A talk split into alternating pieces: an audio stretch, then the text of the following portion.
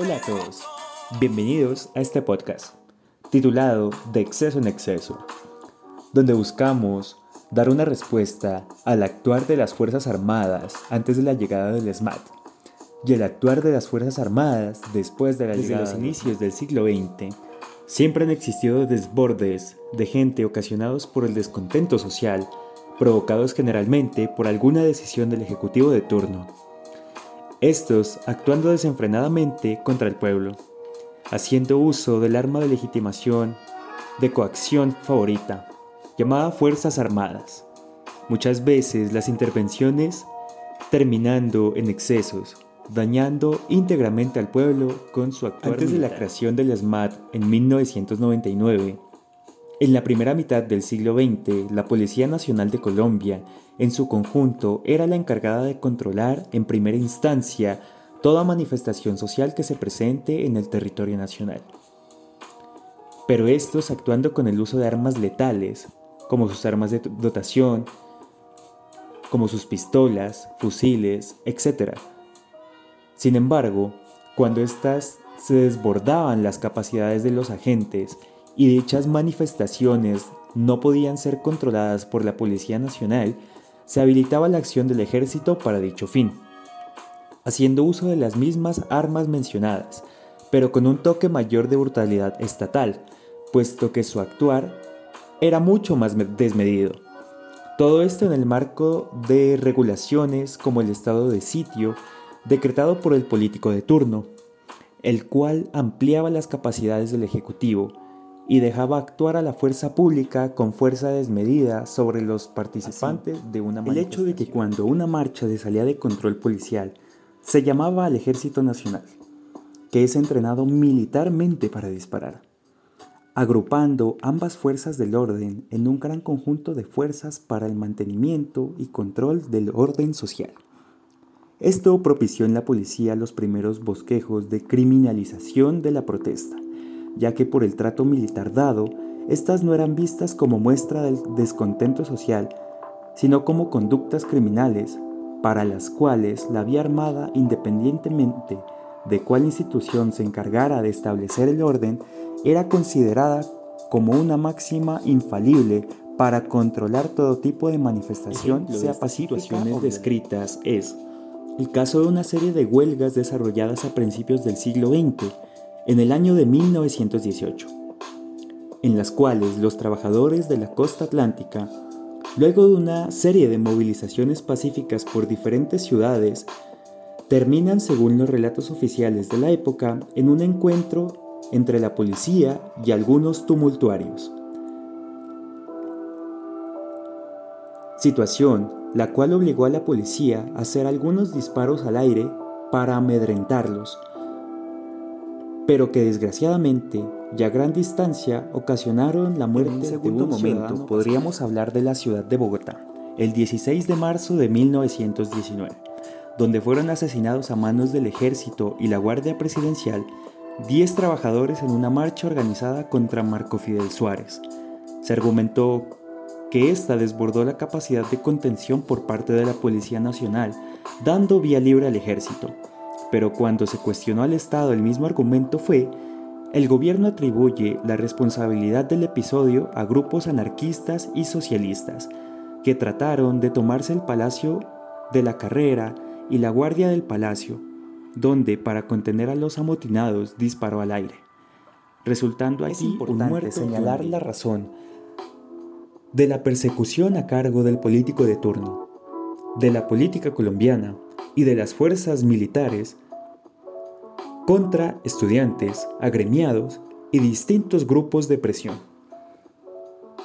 los cuales, a partir de la Segunda Guerra Mundial, el Bogotazo y la Guerra Fría, sucesos que marcaron la vida internacional y nacional, se genera una nueva coyuntura, donde los gobiernos de turno plantean una criminalización y persecución de cualquier sospecha de brote de inestabilidad. Estas situaciones dejan de ser característica exclusiva de gobiernos conservadores nacionales y se convierten en una doctrina estatal que justificaba la persecución a la insurgencia popular, catalogando este como terrorismo o bandolerismo, y afianzando los lazos con el bloque capitalista a la cabeza de Estados Unidos, quien luego intervendría en, la, doctrina militar y policial, se vio ligada a la influencia ideológica que provenía del discurso anticomunista que consolidó el terreno del enemigo interno. Las consecuencias de esta política militar fueron nefastas para los movimientos sociales como queda evidenciado de manera detallada en el libro negro de la represión, destaca que en la Universidad del Valle el 26 de febrero de 1971, una manifestación estudiantil es disuelta por la Policía Nacional por medio de, disparos que acaban con la vida de más de 20 personas. Sumado a esto, es necesario destacar también la masacre del 16 de mayo de 1984 realizada en la Universidad Nacional, donde la Policía Nacional ingresa al campus universitario y tras una operación coordinada con el Escuadrón de Motorizados, la fuerza disponible, los servicios de inteligencia militares F2 y el Grupo de Operaciones Especiales GOES desarrollaron una acción conjunta de estas unidades, que por medio del uso de armas letales y no letales recorrió la ciudad universitaria, golpeando, amedrentando y asesinando a los estudiantes que se manifestaban por el asesinato del dirigente Jesús. Las situaciones descritas son totalmente aberrantes y van en contra de los derechos humanos. Asimismo, tenemos un fragmento de un relato de un estudiante que se encuentra en medio de estas incursiones por parte de la Policía Nacional. Relata lo siguiente. Uno de los estudiantes heridos por las balas de la fuerza pública fue Yesid Busurto. Este día, Yesid se había encontrado con su hermana Pilar en la universidad. Ellos eran de Neiva y Pilar era estudiante de odontología desde hace tres años. Yesid tenía 20 años para la fecha y acababa de ser admitido en la carrera de zootecnia.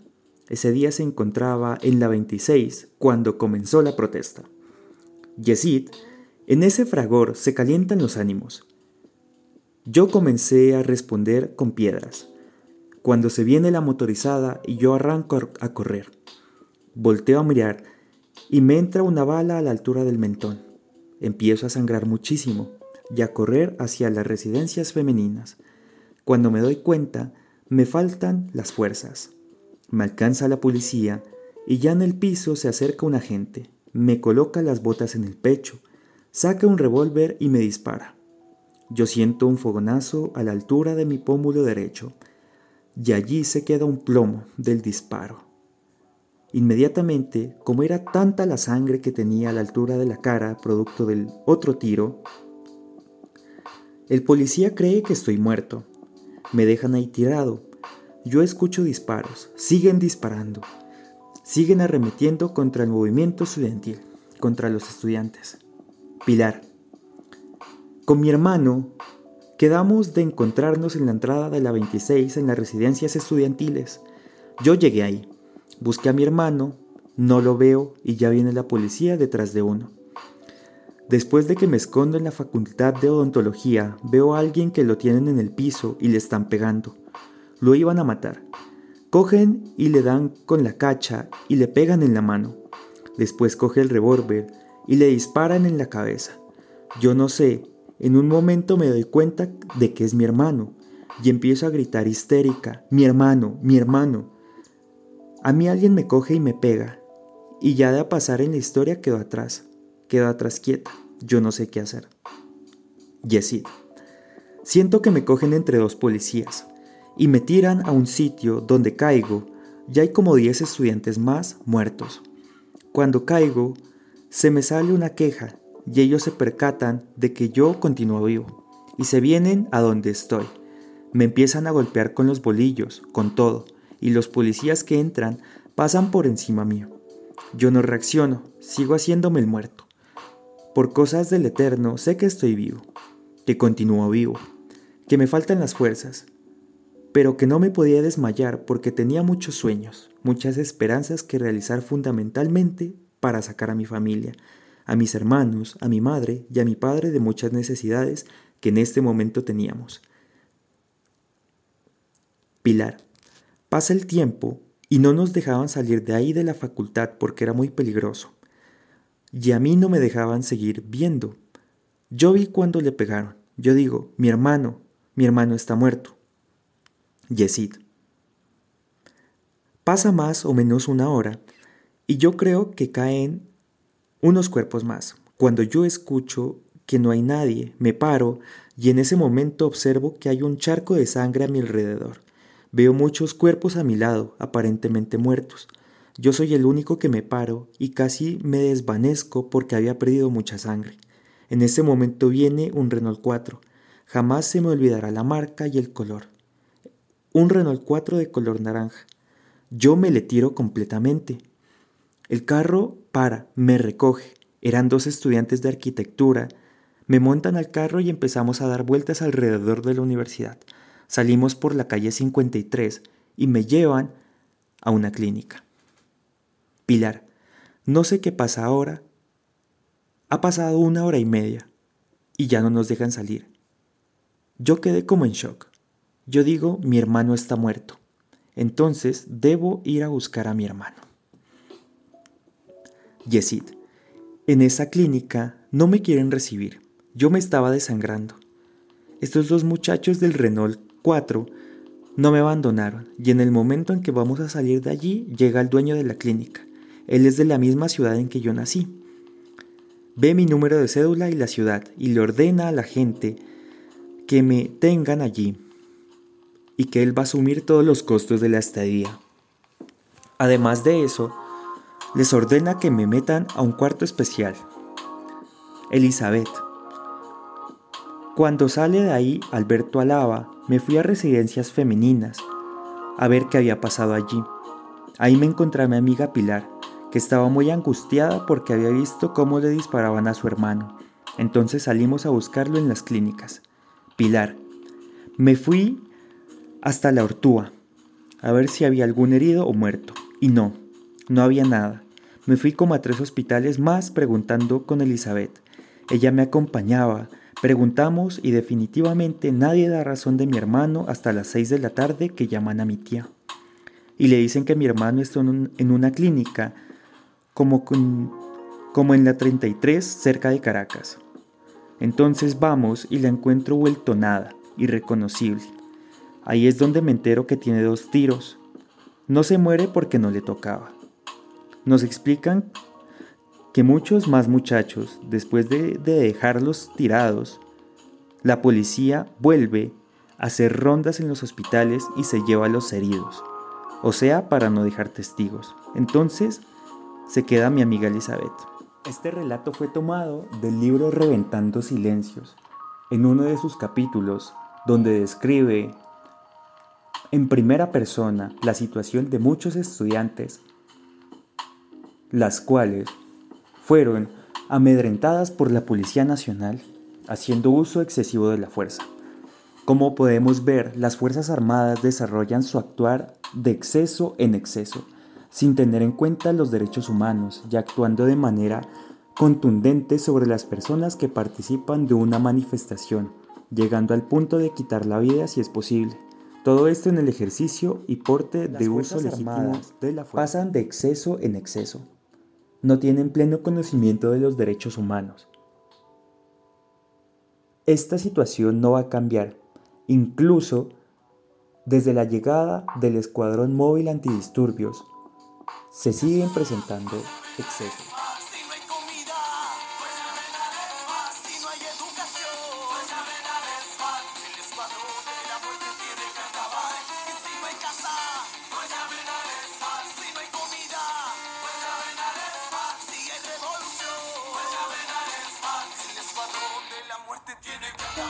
El Escuadrón Móvil Antidisturbios, conocido como el SMAT, en febrero de 1999 durante el gobierno de Andrés Pastrana, en uno de los periodos más agudos del conflicto armado en Colombia, el uso de la fuerza se le ha salido de las manos, pues se ha cobrado la vida de varias víctimas, incluidos los 18 muertos en Bogotá asesinados el día del trabajo en el año del 2005.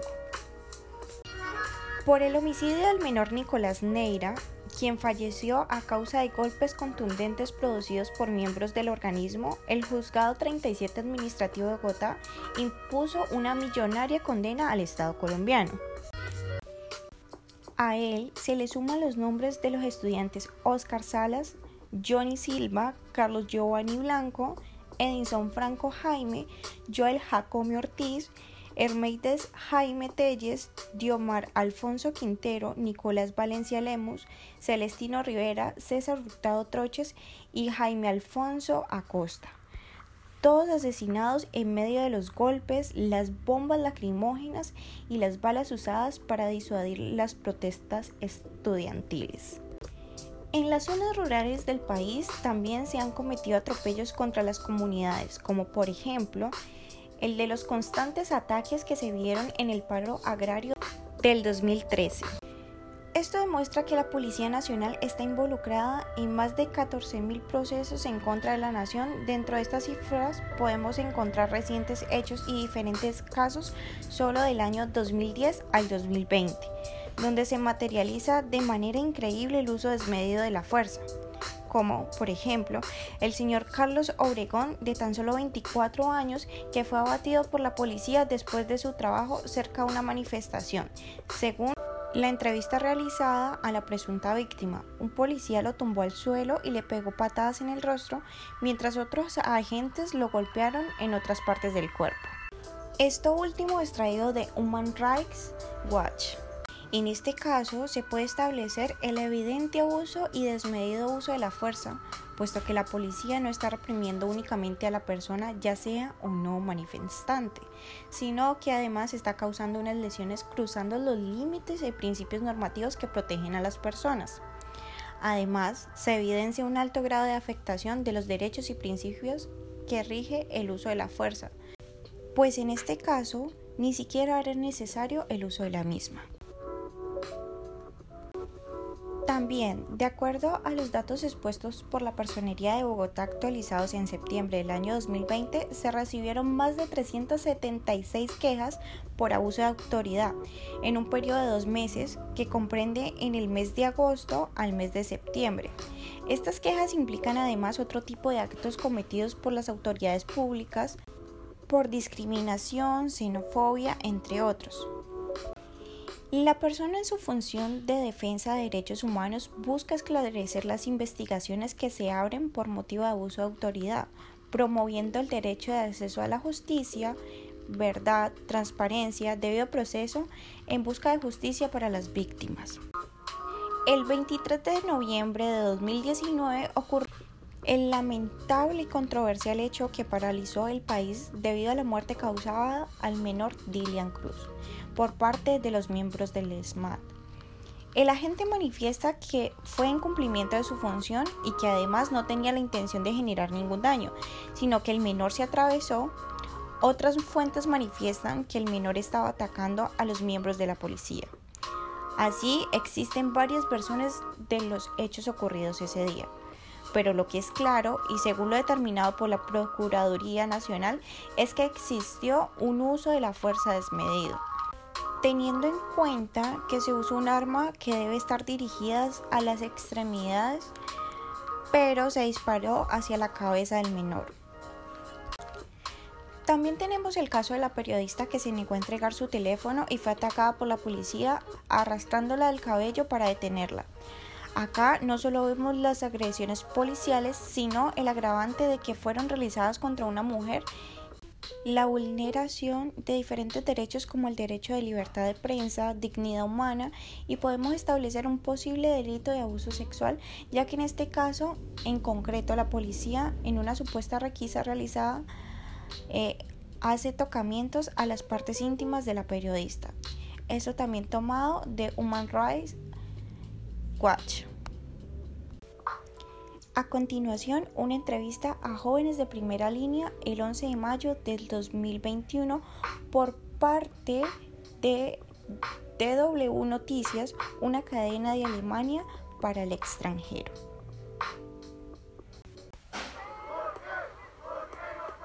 Estos cánticos retumban en cada esquina de Colombia durante las últimas dos semanas. Miles de personas han salido a protestar a las calles desde que el presidente Iván Duque propusiera una reforma tributaria. Entre los manifestantes, un grupo de jóvenes de Bogotá ha decidido crear la llamada primera línea para proteger a quienes participan en las protestas del uso excesivo de la fuerza de la policía colombiana. Ellos reclaman que los atacan sin provocación de por medio. el día de hoy a las 6 de la mañana estamos de pie al frente del portal haciendo un paro pacífico. Pues es primera línea por seguridad de la gente, porque primera línea es por la seguridad del pueblo, no es con otro fin. Nosotros solo atacamos y nos atacan. ¿Por qué? Por defensa propia. Son jóvenes llenos de expectativas, que no quieren bajar la guardia y que salen a defender a los manifestantes durante otro día más de paro nacional indefinido. La verdad, cada vez que alzamos la voz, pues tratan de oprimir. Entonces, pues hay que, alguien tiene que estar al frente y tenemos que estar preparados, así sea para morir. El ambiente al atardecer es tranquilo y más allá del humo de las fogatas también se respiran aires de cambio y solidaridad. Pero cuando cae la noche, las tensiones entre los manifestantes y la policía terminan en enfrentamientos. Y aunque Bogotá ha sido una de las ciudades con más violencia, esta vez la jornada resultó más pacífica que en otras ciudades de Colombia. Ante todo que se vea la oportunidad en los jóvenes de poder surgir, porque es que surgir en Colombia es muy difícil. Ya se han anunciado nuevas manifestaciones en las grandes ciudades de Colombia y estos jóvenes seguirán saliendo a las calles para exigir las demandas que la sociedad colombiana viene reclamando desde hace dos años.